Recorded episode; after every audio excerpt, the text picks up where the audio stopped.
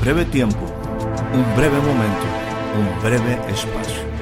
Bienvenidos, bienvenidos a una nueva temporada de voces. Soy Héctor Rocha y le pido que me permita entrar un momento en su espacio de vida. Durante los siguientes minutos deseo tratar temas que puedan ser significativos y aporten valiosa información para el desarrollo integral de su vida. Bienvenidos una vez más a nuestro espacio de voces.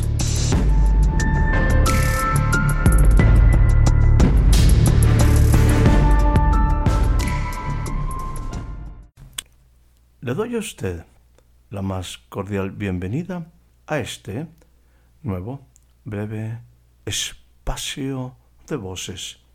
El día de hoy estaremos teniendo como una escritura inicial la que se encuentra en el capítulo número 17 del el Evangelio según San Juan, el cual dice de esta manera.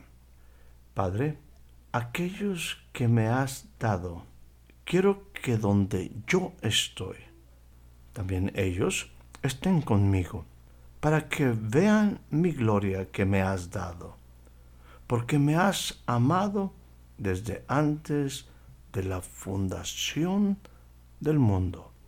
Esta escritura se le conoce como una escritura de intercesión en el sentido de Jesús orando ante el Padre a favor de nosotros los hombres. De hecho, en el inicio de este pasaje que hacemos referencia, en su versículo número uno dice de esta manera, levantando los ojos al cielo, Jesús dijo, Padre, la hora ha llegado. Glorifica a tu Hijo para que también tu Hijo te glorifique a ti, como le has dado potestad sobre toda carne, para que dé vida eterna a todos los que le diste. Y esta es la vida eterna, que te conozcan a ti, el único Dios verdadero, y a Jesucristo, a quien has enviado. Insisto en que aquí hay una oración de Jesús, como él mismo lo declara, hay un tiempo que parece está llegando a un cumplimiento. Y hace una oración al Padre usando esa comunicación que Jesús tenía constante con el Padre, pero esta es una oración en un momento específico, en un espacio específico, en el tiempo de cumplimiento o en la cercanía del tiempo de cumplimiento de algunas cosas sobre todo de las cosas que están escritas. Y en medio de esta oración aparece el versículo que he leído al principio, el versículo 24, el cual permítame volver a leer. Y dice, Padre, aquellos que me has dado, quiero que, quiero que, donde yo estoy, también ellos estén conmigo para que vean mi gloria que me has dado, porque me has amado desde antes de la fundación del mundo. Qué palabras de Jesús tan trascendentes. Él está hablando al Padre. Levantó los ojos al cielo y está en una plática, en una conversación, en una oración con el Padre, con el Padre del cielo y de la tierra, ese con el cual Jesús tiene una relación sumamente estrecha. Y sus palabras para mí llamaron fuertemente la atención. Permítame enfatizar algunas de ellas. Padre, quiero que, yo quiero que. Cuando yo veía estas palabras, pensaba en cuántas cosas yo quisiera, cuántas cosas poderle expresar al Padre que yo en forma personal quiero. ¿Quiero qué? ¿Qué expresión tan, tan simple, pero a la vez tan profunda. Y Jesús está expresando su deseo. En mi caso, la pregunta sería, ¿y yo? ¿Y yo qué quiero? ¿Qué quisiera que el Padre estuviera involucrado, que me escuchara en cosas que yo quiero? Bueno, la petición de Jesús, déjame ponerlo en esta forma, las palabras de Jesús, sí, se refiere a cosas importantes para él. Sabe que el Padre le está escuchando y él abre su corazón y le dice, Padre, quiero.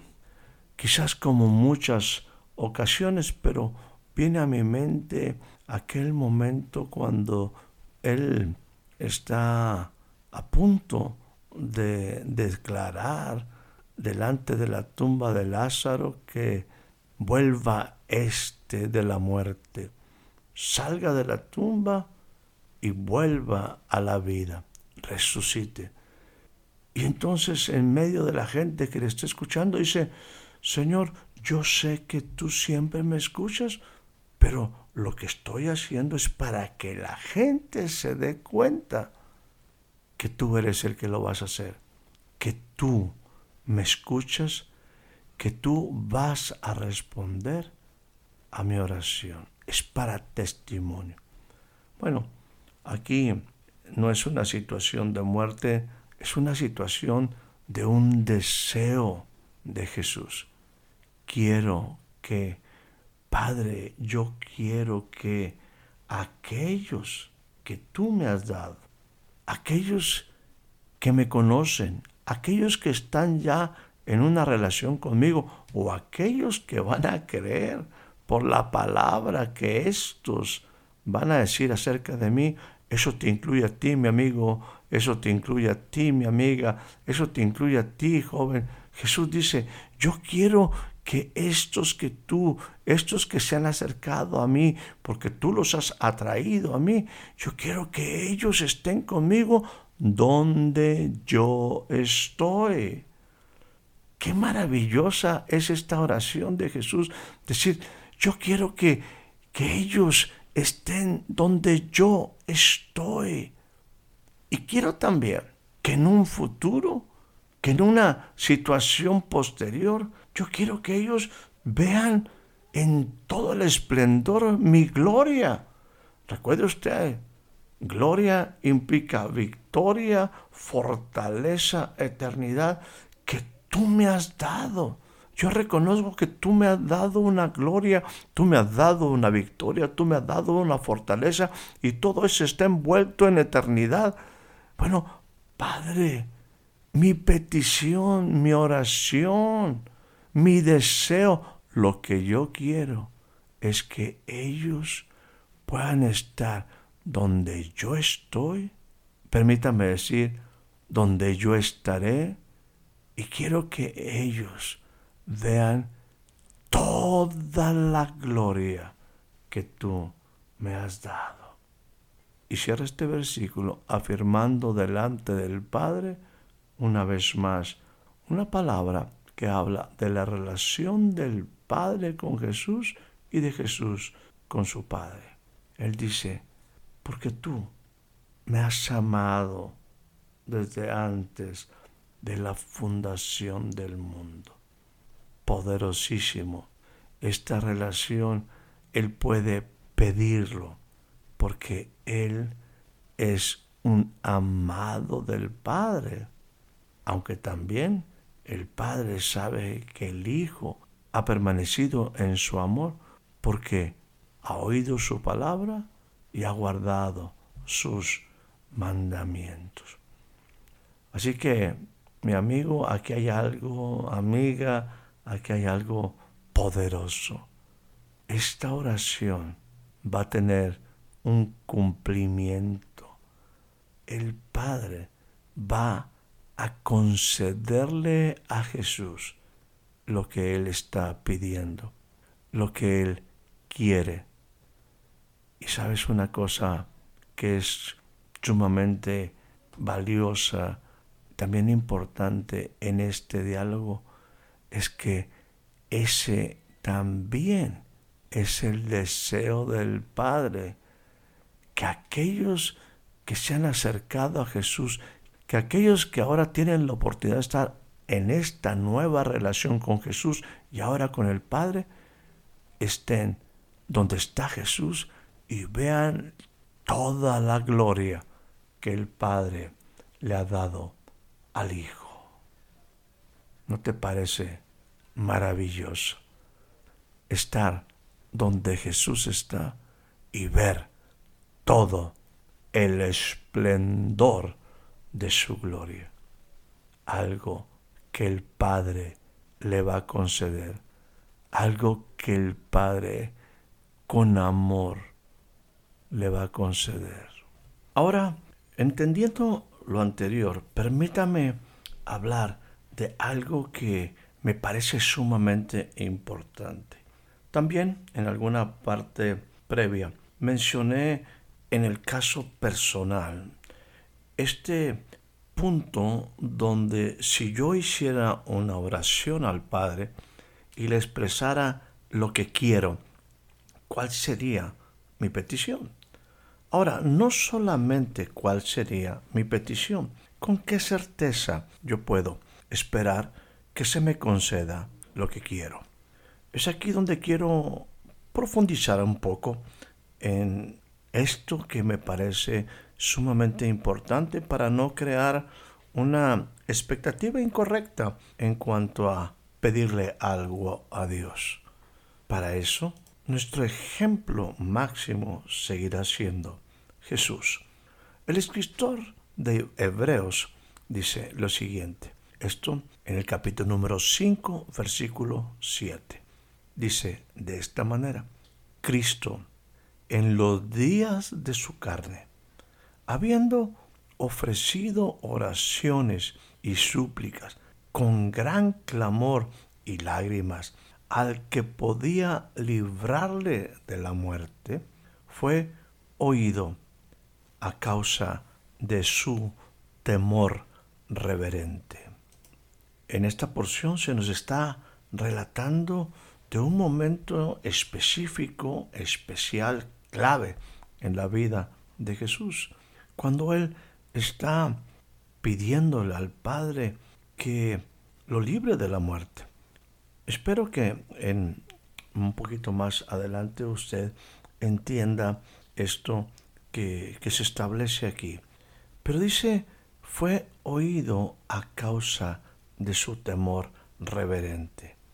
Algo que caracterizó las oraciones de Jesús fue un respeto, una honra, sobre todo también un conocimiento de la voluntad del Padre para con él. Y dice, continúa diciendo en el versículo 8, y aunque era hijo, aprendió obediencia por lo que padeció, y habiendo sido hecho perfecto, vino a ser fuente de eterna salvación para todos los que le obedecen. Jesús fue oído aún en ese proceso hacia la muerte. El pasaje que se hace referencia en, Hebreos es ese punto donde Jesús estuvo dispuesto a ir hasta la muerte para cumplir la voluntad del Padre. Ahora, el hecho de que Jesús quiera que nosotros estemos donde Él está y que veamos su gloria, déjame decirte, implicó para Jesús que para cumplir eso que él quería tenía que pasar por la muerte. Y aquí la pregunta es, ¿yo qué estoy dispuesto a hacer para lograr, para alcanzar, para recibir lo que quiero? Yo sé que es la voluntad del Padre, pero aquí implica que tiene que haber de mi parte un involucramiento también para que se cumpla lo que yo quiero.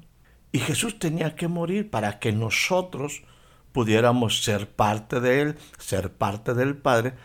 Nosotros teníamos que ser redimidos por el sacrificio de Jesús. El apóstol Pablo dice en la carta a los filipenses, haya pues en ustedes este mismo sentir, esta misma actitud que hubo también en Cristo Jesús, el cual, aunque existía en forma de Dios, no consideró el ser igual a Dios como algo a que aferrarse, sino que se despojó a sí mismo, tomando forma de siervo, haciéndose semejante a los hombres y hallándose, encontrándose en forma de hombre, se humilló a sí mismo, haciéndose obediente hasta la muerte, la muerte de cruz. Conocer la voluntad de Dios es sumamente importante. Expresiones del Evangelio acerca de Jesús y la voluntad de Dios. Dice que los discípulos decían entre sí, ¿quién le habrá traído algo de comer? Jesús les dijo, no, no, no se equivoquen.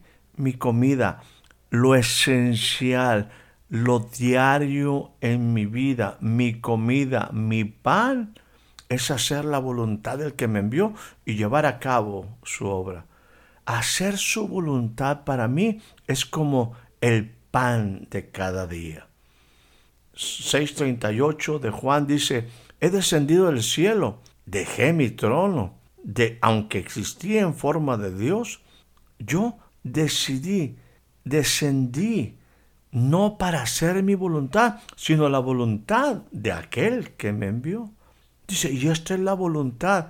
Él tenía un conocimiento de la voluntad de Dios, el que me envió, que de todo lo que Él me ha dado, yo no pierda nada, sino que aún lo resucite en el día final. En un salmo, el Salmo 40, versículo 7, dice lo siguiente. Es una palabra que el salmista en forma profética presenta. Dice, he aquí vengo, en, como en el rollo del libro está escrito de mí. Y dice en el versículo 8 del Salmo 40, me deleito en hacer tu voluntad, Dios mío, tu ley está dentro de mi corazón. Bueno, esta palabra, volviendo al libro de Hebreos, y estoy refiriéndome al capítulo número 10, versículo 5, un pasaje que a mí siempre me ha gustado muchísimo dentro de mis libros preferidos. Dice, por lo cual entrando en el mundo, dice, sacrificio presente no quisiste, mas tú, oh Dios, me preparaste cuerpo holocaustos y expiaciones por el pecado no te agradaron. Entonces dije, heme aquí, yo vengo para hacer, oh Dios, tu voluntad.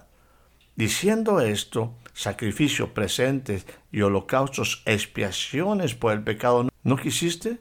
¿Ni te agradaron? Entonces dijo, yo, heme aquí Dios, vengo para hacer tu voluntad. En eso, Él quita lo primero para establecer lo último. Esto último. Vengo para hacer tu voluntad. Dice, en esa voluntad somos santificados por la ofrenda del cuerpo de Jesucristo hecho una sola vez y para siempre. Déjame ponerlo de esta manera, estimado amigo, estimada amiga para que se cumpliera el deseo de Jesús, de algo que Él quiere, porque no lo quería, lo sigue queriendo. Quiere que tú y yo estemos donde Él está y que podamos ver su gloria. Implicó que Jesús no solamente hizo una oración, Él logró a través de su sacrificio, de su propio cuerpo, de entender la voluntad del Padre, de ir a la cruz del Calvario, estar comprometido con lo que es la voluntad del Padre y poder decir, Padre, quiero esto, implicó que Jesús tuvo que morir. Querer es muy simple. ¿Qué tanto estamos dispuestos a nosotros involucrarnos para alcanzar lo que queremos. Gracias Jesús, que en ese querer tú diste tu vida. El Padre se agradó de tu sacrificio.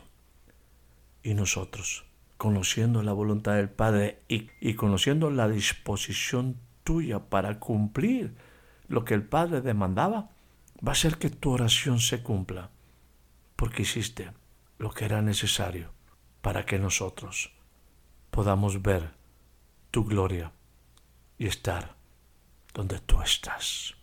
Gracias, gracias. Que tengas una excelente noche, una excelente tarde, un excelente día. Espero haya disfrutado de este breve espacio de voces. Soy Héctor Rocha. Hasta la próxima.